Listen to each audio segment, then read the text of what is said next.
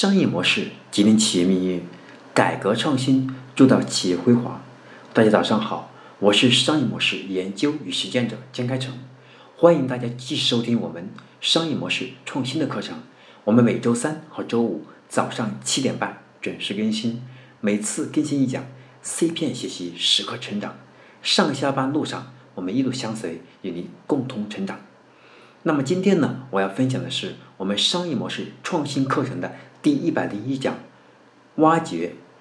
并培养企业领头羊。我想提到领头羊呢，更多的听众朋友们会想到的是行业领头羊，比如说京东、阿里是电子商务行业的领头羊啊，比如说会员是饮品行业领头羊啊，等等这样的一些词汇。那这一期其实我们讲的是关于企业团队当中能成为一个佼佼者，能够带领团队其他人往前奔跑的这样的一群人。或者个别人，我们讲领头羊，因为对一个企业来讲，领头羊是非常重要的。任何一个团队当中啊，只有有一个别或者是一部分人在当中表现的很积极，能力很强，那么他才会影响另外一些可能想偷懒、可能觉得这个工作不重要而不用心这帮人呢，受到那帮人的影响，或者是。我们的销售团队当中，有些人销售业绩特别好，能力特别强，而且呢，他的整个的个人能力也很强。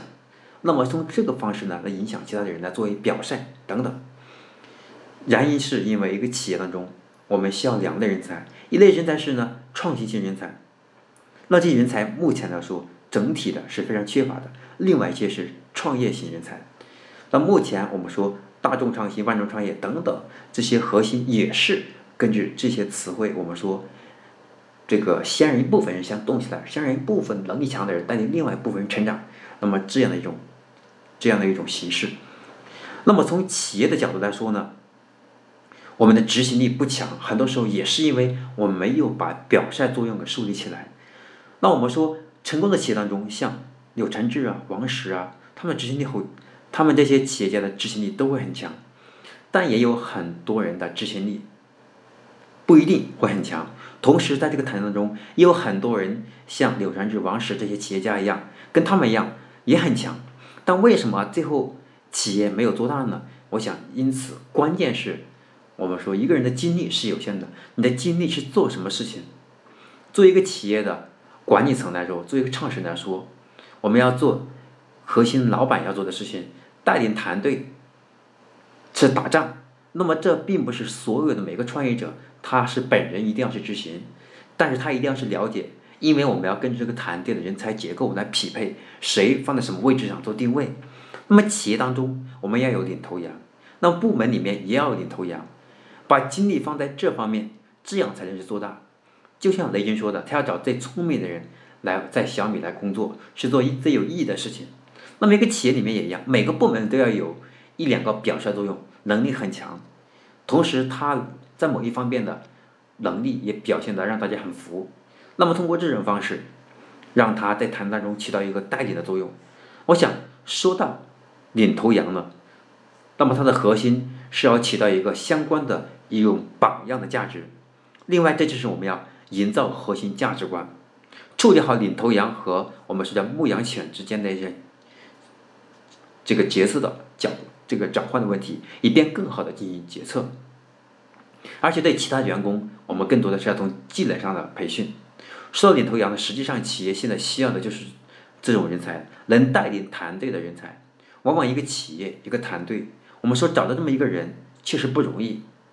我们更希望的是从团队里面去培养这么一个人，去挖掘并培养他们。因为企业的文化、团队的气氛，都是由这个领头羊一步一步慢慢的引领和改造出来的。那么过去的企业。我们显然呢，往往关心的，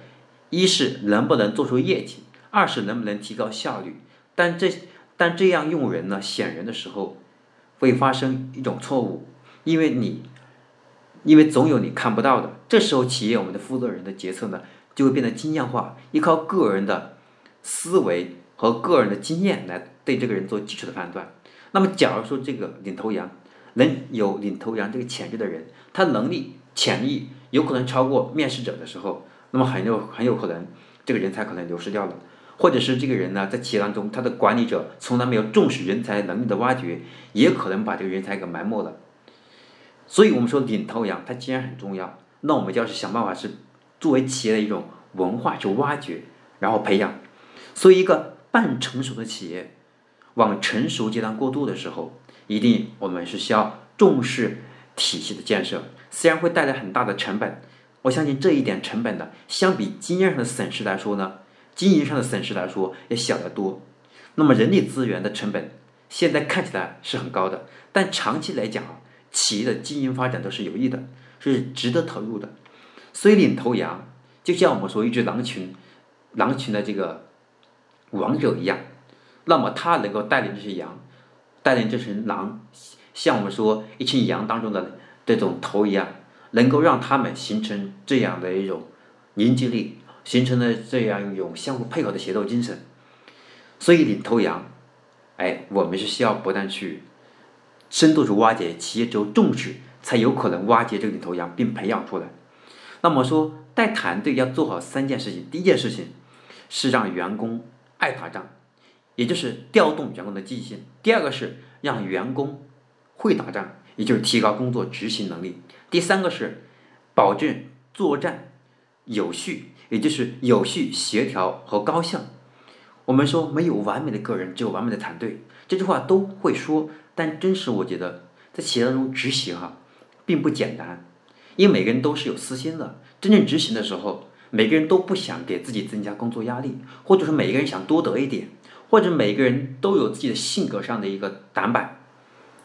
然后呢，在这实际工作的时候，他总因为他这个性格的短板，而对某些很重要的事情忽略掉，或者是对某些事情视而不见的可能性都不存在的。那我们说领头羊。就是要挖掘这么一个带团队的人，把这三点去执行下去，去做到。所以我们说，企业我们需要有这种培养、培养领头羊这种意识，其他的都好办。然后按照这个想法，去不断的去做打磨制度，去寻找找到能领头的，作为领头羊这样的一个人出来，那对企业来说，对企业来说是一个巨大的一个财富。好，这是我今天要分享的我们商业模式创新课程的第一百零一讲，关于挖掘并培养企业领头羊的问题，就讲到这里。我是商业模式研究与实践者江开成，我们每周三和周五早上七点半准时更新，每次更新一讲。如果您觉得今天分享的内容对您有帮助或者启发，那请您小动一下您的手指，把我们今天内容呢。分享给身边的朋友，让他们与你一起共同成长。谢谢你，我们下期课程再见。